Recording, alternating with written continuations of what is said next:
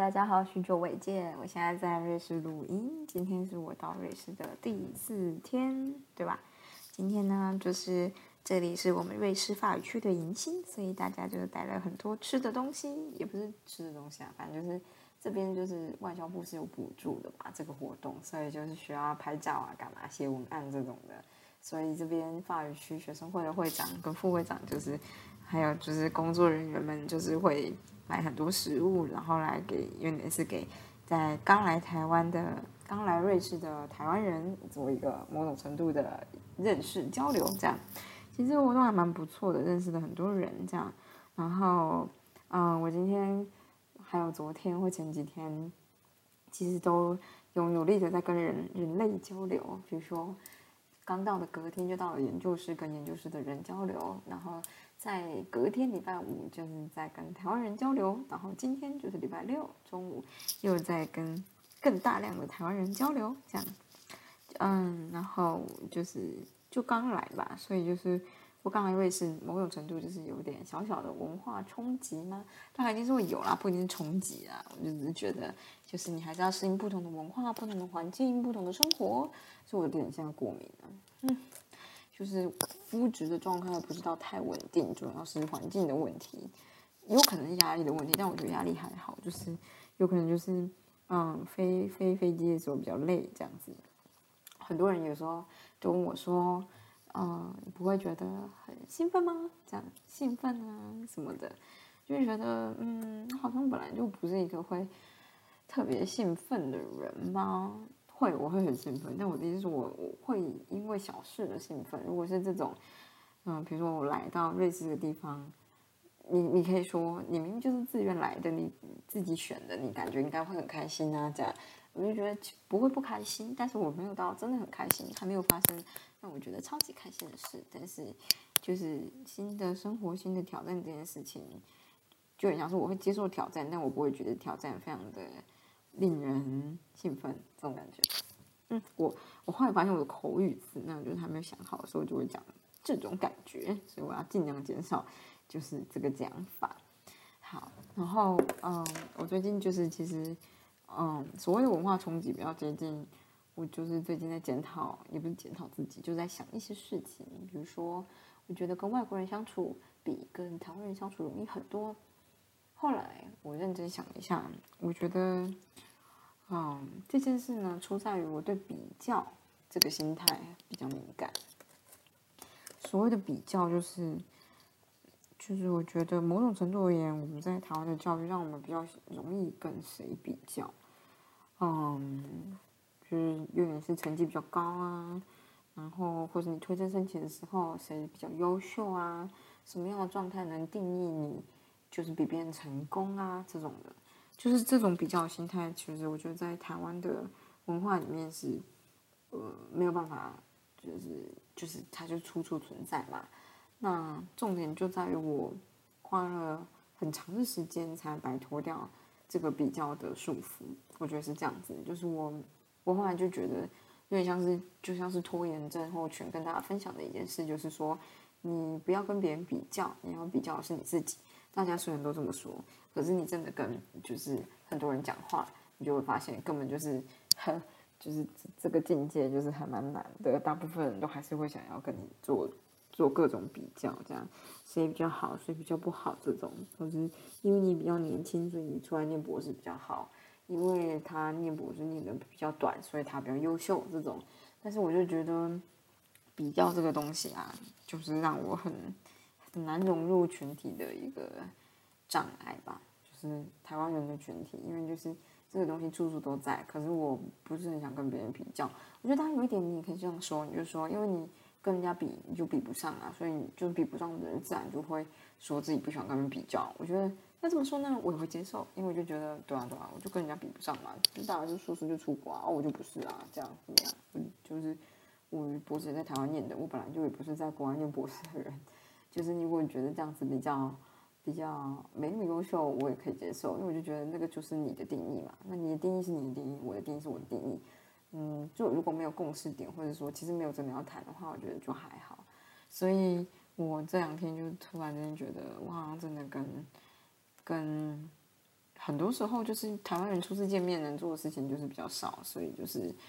就是会各种比较，这个就是对我来讲蛮辛苦的。就是我有种活在大学大一大二的感觉，就是那个时候大家都不还不太熟，所以那个时候大家的生命里面还都只有考试跟成绩，所以你啊能聊的东西不多。可是就是随着年纪越长，你就会有很多工作经验啊，或是很多社会历练啊、不同的经历啊，这种东西都是我会想要听或者想要了解的。这个时候比较就比较没有那么强烈，我觉得就比较有趣。我就会，其实我就想听的就是各个人不同之间不同人的人生经历这样。但是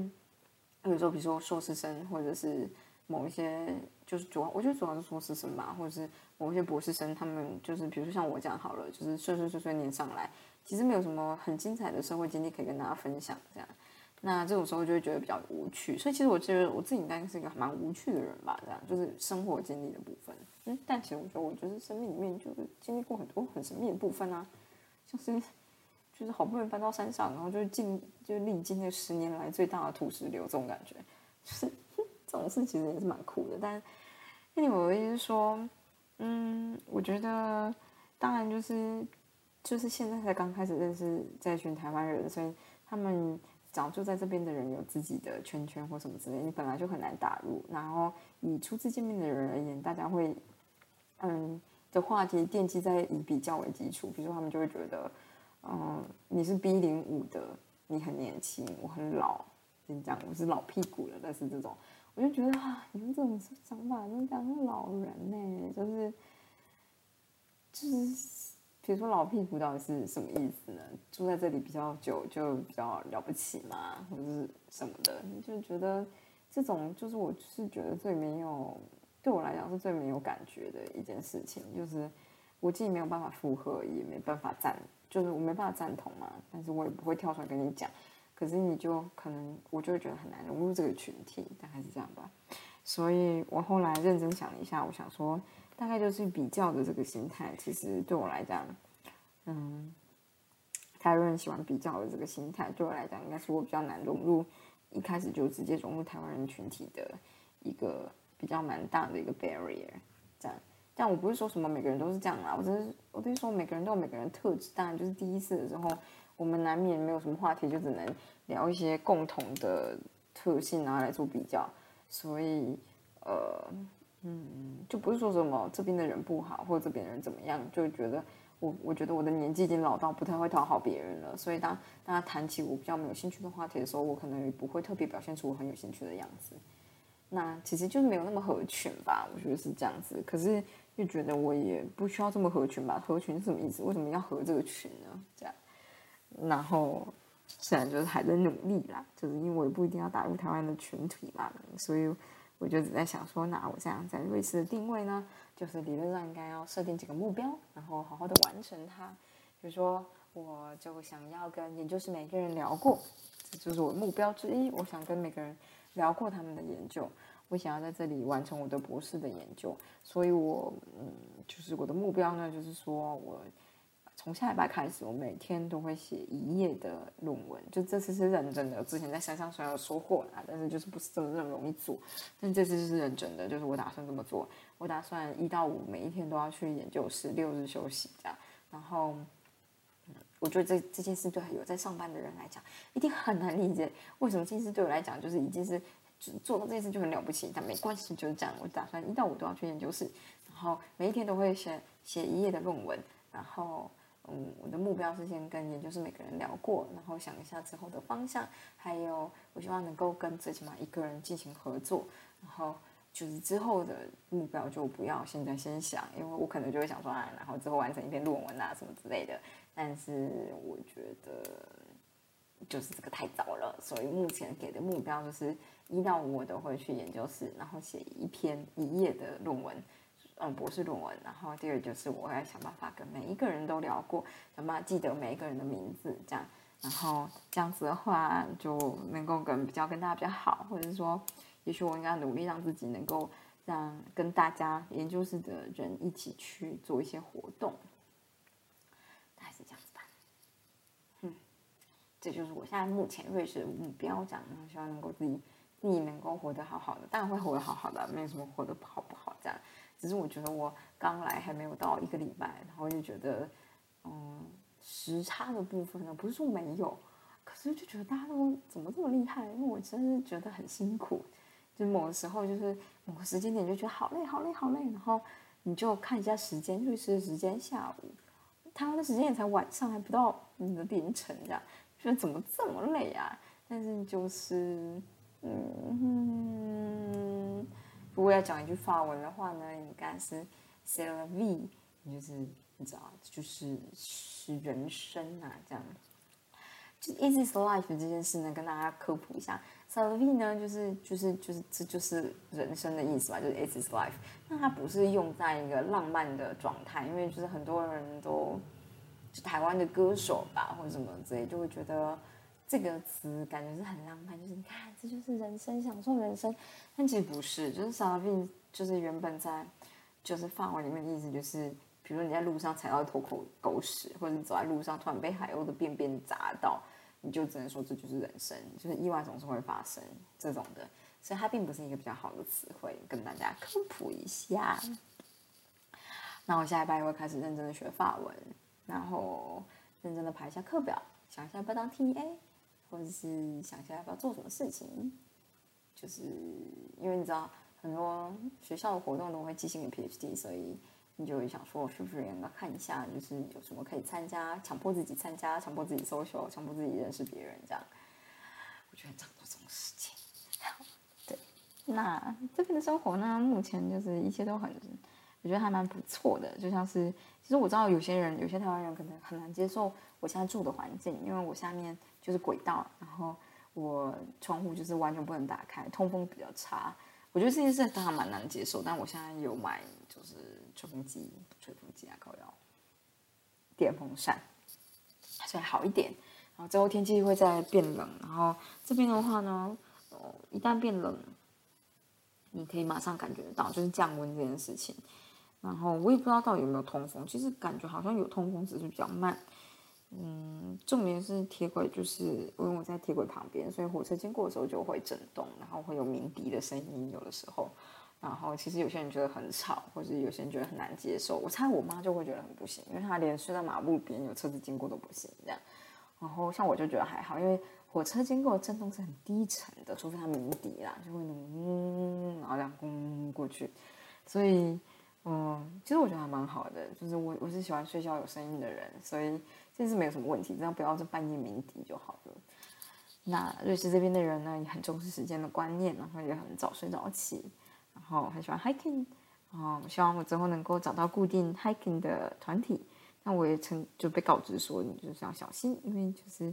嗯，我我我想的 hiking 呢，比较像是 hiking 啊，比较像是 trail。嗯，这发音是对的吗？trail，T R A I L，就是走一个小小步道，不是真的 hiking，因为他们就是我被。在美国的人提醒说，你的 hiking，他们的 hiking 有可能就是你要一定要带登山杖，然后手脚并用攀岩的那一种，所以你小心这样子，你不要太常跟你知道从小就在爬爬山的瑞士人就是比拼，感觉就会输爆这样，我就觉得也不是输爆，感觉就会回不来，所以 就觉得好，那就是对我会努力。啊，我来跟大家分享一个人好了，就是我在这边就是认识了一个，嗯，台湾人吧，就是就是不讲他名字，他就是我觉得他蛮酷的，他就是一开始考上台大电机，结果就二被二一了，二一之后就重考，考上台大土木这样，然后土木念念他就觉得土木烂这样，然后所以他就决定不管，他研究所就是要就是不念土木。所以他就就跑回去念电机之类的，还自工。然后毕业之后就去台积电工作，工作之后就觉得，因为出国一直是他的梦想，所以他就出国了这样。然后就是，所以他其实年纪也是有长。我后来发现他是 B 八七的还是八八，觉得酷，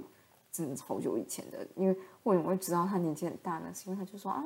就是土木大楼应该是在国政中心对面吧。我就说哦，对啊对啊，居然知道，因为我就觉得知道这件事的人很少。毕竟来到这边念的人，大或大部分出国人很少人是土木的人，就是大部分都是念 CS 啊，或者是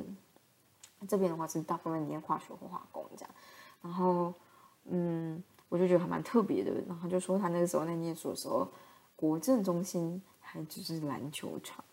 想说在说什么？我这辈子从来没有看过国政中心是篮球场哎，真超屌的。然后所以才突然发现他年纪真的很大。嗯，我觉得这点还蛮酷的啦。嗯，大人生就是年纪比较大，就历练比较多嘛，所以加上他博士快要毕业了，我就有点想问他一些博士的问题，这样人生的问题。我觉得就某种意义而言呢，他给我的 feedback 就是还蛮好的。那某种程度而言呢，他也比较老，就是就是比如说他可能就没办法接受我比较任性的部分。嗯，这样应该是这样子吧。就是只要谈到他觉得也是我太任性的部分，他就觉得你是不是就是应该。就是被赏个两巴掌就能清醒这种，然后我就觉得，嗯，不，如果是要这样子的话，我可以接受我不清醒哦。就是，但是我当然可以理解，就是我的个性或者我的价值观不是大部分人可以接受的，所以我就觉得这也还好啦。就是对，就这样。但我只是想跟大家谈谈，嗯，之前好像是想跟大家分享他的研究嘛，但我不知道会不会大家觉得很有趣。之所以有趣啊，应该只是因为化工或化学，嗯。怎么说？就我以前接触的人并不多，所以我其实不太知道他们的研究在做什么。比如你知道台积台积电在做晶片，那然后呢，就是生产晶片。那在做晶片研发的人在做什么呢？这样这种感觉，嗯，所以我就是大部分的时候我会问博士生他们在做什么研究。有些人会愿意跟你分享，有些人不愿意。有时候遇到不愿意的人，就会觉得为什么不分享啊？可是有些人就跟你说：“嗯，我分享你又听得懂吗？”这种感觉就觉得很为什么就有这种高高在上的感觉啊？就是我今天不是叫你解释给，就是我是我觉得其实你就算解释给你爸妈听，你也是要认真解释一下嘛，这样或者稍微用他们听得懂的方式解释。但我不是你爸妈，所以你不需要这么努力，没有错。所以。但是我有时候还是被有些 PhD 学生就会觉得说，我现在跟你解释，你又听不懂，你又不是这个领域的人，然后你就觉得很高傲哎，这么高傲的思想心态。反正他算是我第一个，就是他愿意跟我解释嘛，所以我就觉得还蛮有趣的人这样。嗯，然后呢，就是当然就是他其实给我听，就是会有很多。就是未来的应用的部分，因为应用才是一般人听得懂的部分。那应用跟我们做的研发可能就有有一段以上的距离，不是可以跟，但是就是可以跟大家讲一下这样。比如说，所谓的量子力学是什么呢？这样，就是说，嗯，我觉得他提到蛮有趣的一件事情，就是我觉得像以前我就觉得我们早就知道，比如说你就会知道说啊，对了对了，金原子就是我们金块。现在在聚光的尺度下有这样子的性质，但在它的金原子的情况之下就不长这样子了，或是最纳米尺度的金金的晶体的大小，金子就是 A G 的大小，它的物理跟物理反应物物物化反应就不长这样。然后就是这是我们高中学到的嘛，可是以现在而言，我就能够更好的理解这件事在说什么，因为像是嗯，在聚光的情况之下，体积跟表面积的比例。是，嗯，怎么说？表面积远远小于体积。我不知道大家可不可以理解这件事，因为表表面积某种程度代表你受力的状态。不管你以前学过的剪力、应力什么之类的，你的力全部都是作用在表面积上面。所以化学反应是什么？就是就是化学表应，当然就跟你说，就是跟反应面积成某种程度的比例。所以当你今天就是你把这个金。金变成原子的状态，把几个金原子粘在一起变成金纳米的情况之下，它的表面积就远远远远大于体积，也因此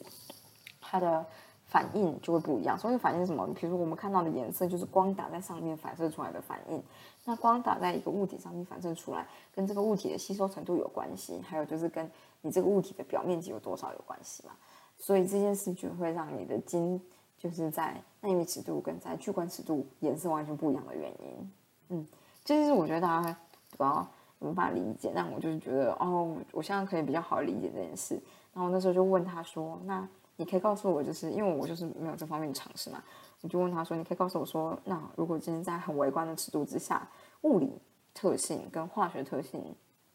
这两个有什么差异吗？这样。”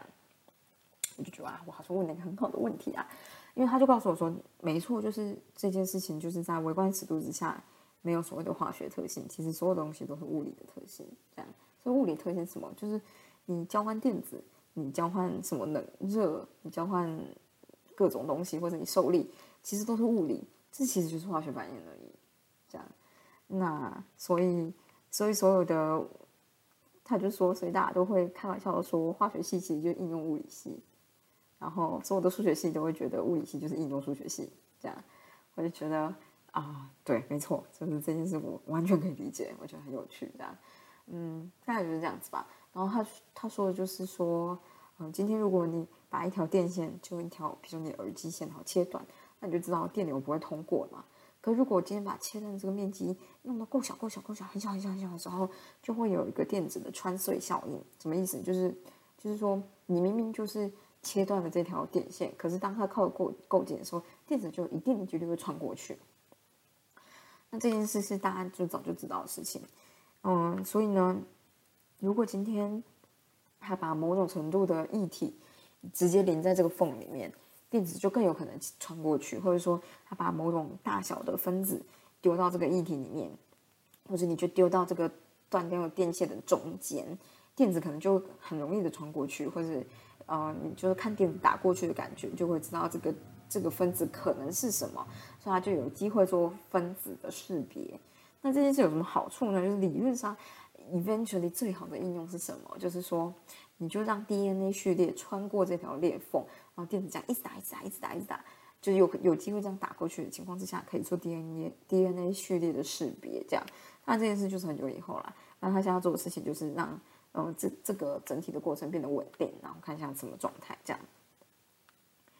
我觉得比较有趣的有一些事情，就是他在说，啊，化学的这件事情啊，就是它跟物理有什么不一样？就是跟跟数学有什么不一样？有时候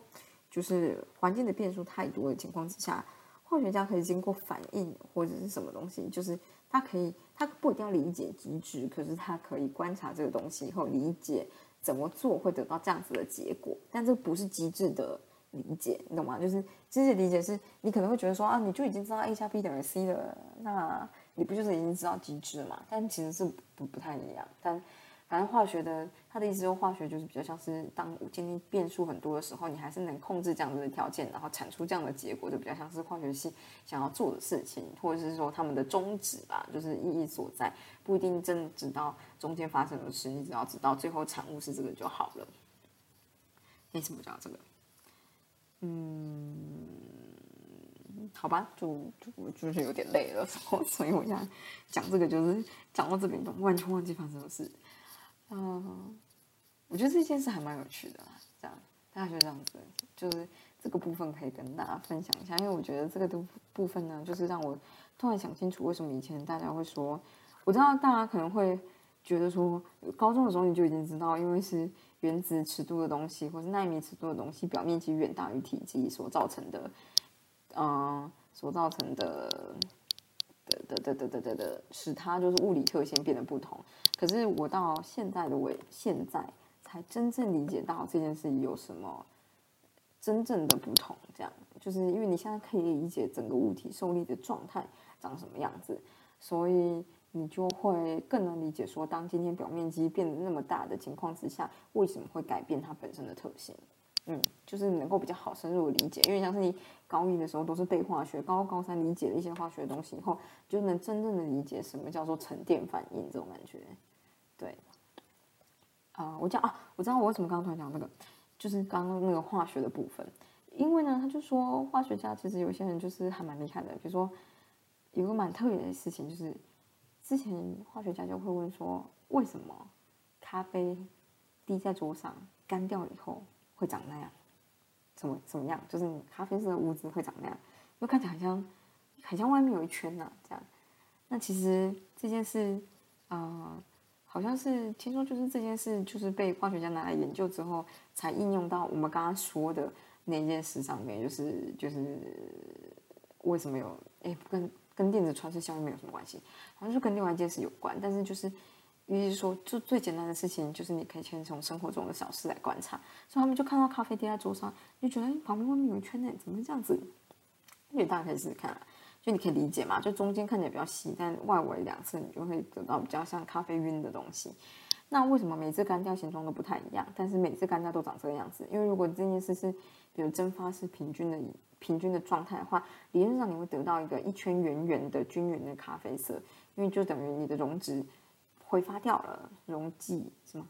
哎，不，溶剂挥发掉了，溶质留下来了，类似这样，你就觉得啊，对我从来没想过这个问题，靠腰，我真不科学家哎，但没关系，就是他告诉我们嘛，这样，所以你就可以去想一下为什么。而且这件事的确在未来有被应用，我就觉得这件事还蛮好的。就是这个其实就比较接近科学家的精神，你去看一下生活中周遭有哪些现象你觉得有趣，然后去研究它，也许之后就有机会应用。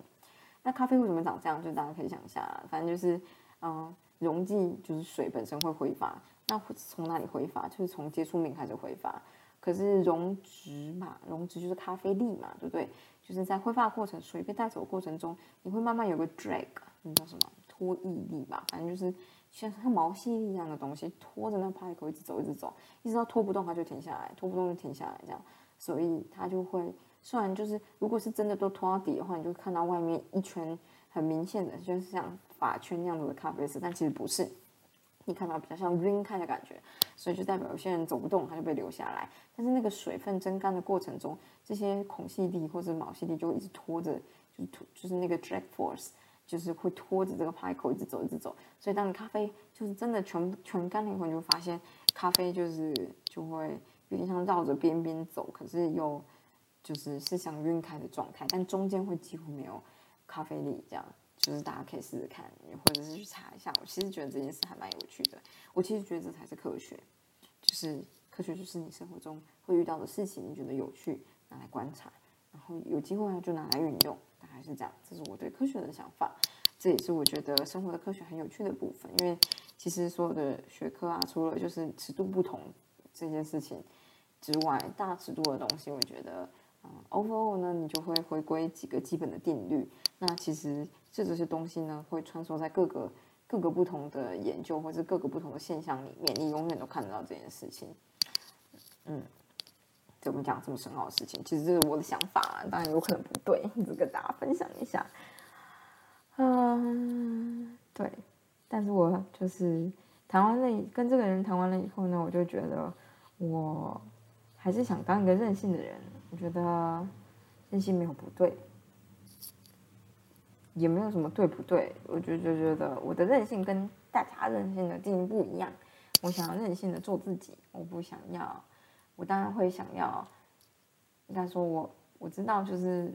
这个社会不是这样子走的。但是我想要在这个还能做自己的时候，尽量的做自己。觉得这件事听起来就是太荒唐了，所以。就是很难被别人接受吧，但是没关系，这样就觉得没关系。我就是啊，想让自己开心啊，让自己开心的话，不委屈自己不是一件好事吗？不委屈自己又不一定会造成别人的麻烦，只要没有造成别人麻烦，不就好了吗？类似这样，我的想法就是这样。然后想要努力的跨出我的第一步，有点像是第一步就是嗯跨出我的冒险。虽然对有些人来讲，这根本就不是冒险，可是我就觉得，反正这是我的小冒险嘛，这样，嗯，就是讲这是我对这次生活的期许了。嗯，下一拜我会努力的冒险，然后下一拜目标就是能够跟我在这边的老板讲讲话。啊，好紧张啊，还没有想好要讲什么，明天一定努力想好要讲什么，大概是这样子。那今天就先跟大家分享到这边啦。嗯，可以的话我会努力在录音，但比如说现在是台湾的三点四十分。凌晨三点四十分，然后是我们这边的这是几点？九点四十。其实我就快要睡着了，真觉得好累哦。嗯，都不知道大家怎么调时差，但嗯，就是这样子。大家明天见，拜拜。